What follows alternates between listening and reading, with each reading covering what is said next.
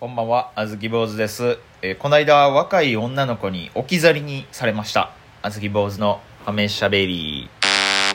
さあ、始まりました。こちらのラジオトークはですね、吉本興業に所属しているピン芸人のあずき坊主の12分間のラジオトークでございます。最後まで聞いていただけたらありがたいです。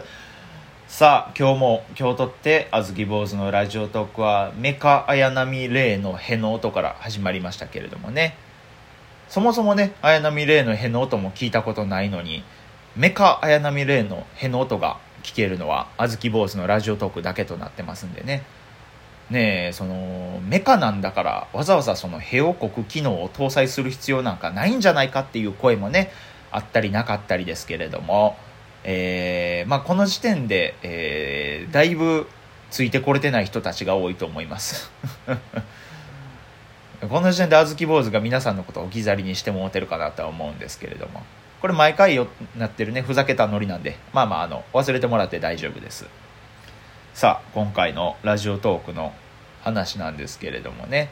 若いってすごいなーっていう話なんですよ。ああちゃんと最初に断っとかんとダメですね。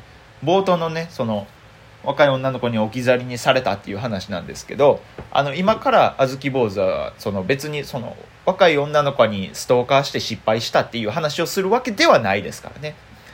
ここだけその分かっていただきたい、はい、ストーカーして失敗した結果置き去りにされたとかそういう話ではないっていうことだけ分かっていただきたいです。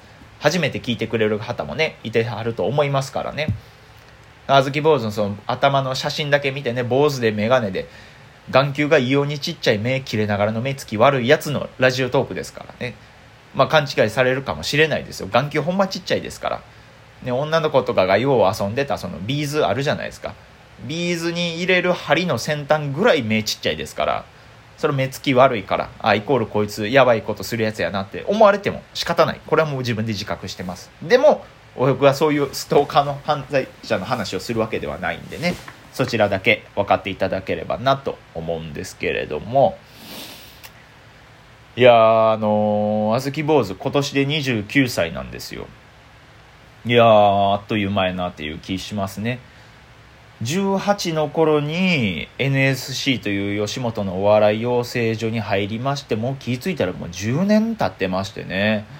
あっという間やなっていう気しますわ。本当に。あのまだまだ精神年齢が実年齢に追いついてない感じしますね。僕ねあの精神年齢22歳なんですよ。はい。あのこんなに明確に自分の精神年齢答えれる人多分あんまいないと思うんですけどね。なんかようふざけて「まだ精神年齢中学生やわ」とか「中2やわ」とか言うたりする人いるんですけど僕は明確に精神年齢が22歳ってこれ分かってるんですよ。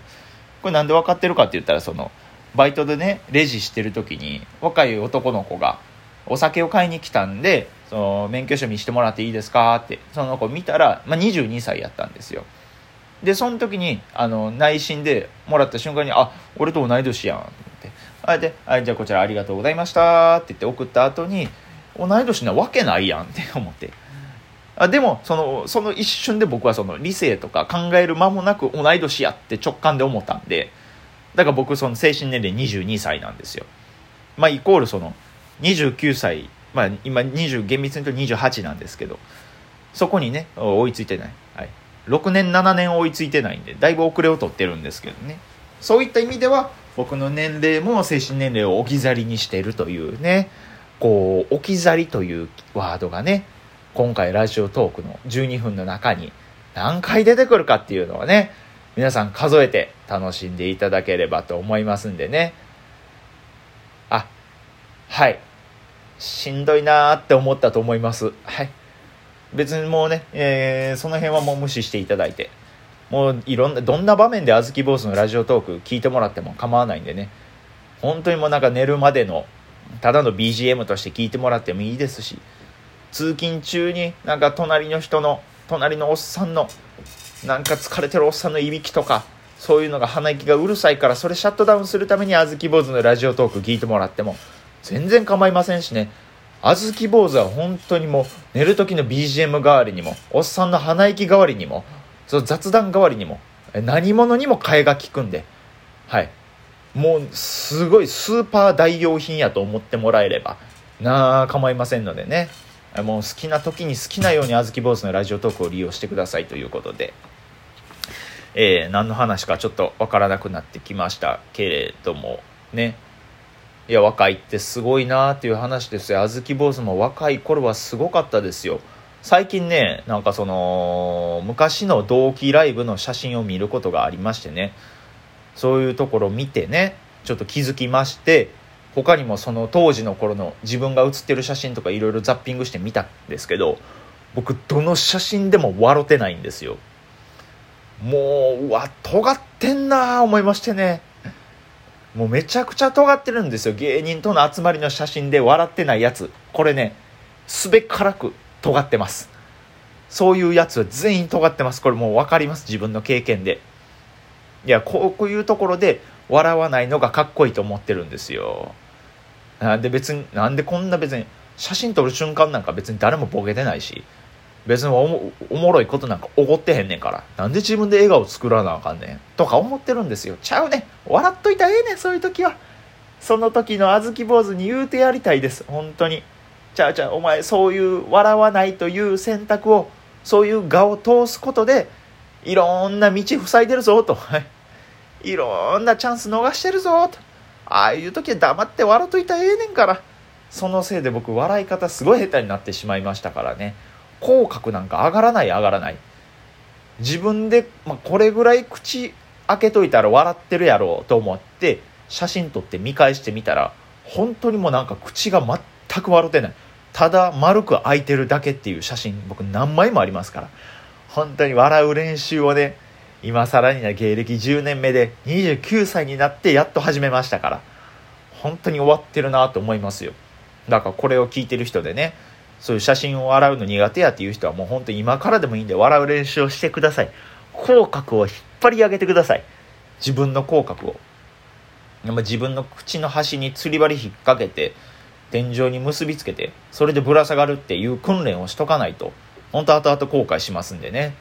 まあその小豆坊主から言えることはそれだけですわ。もしそれをしてなかったら僕みたいな指名手配犯顔になってしまいますから。気をつけていただきたいんですけれども、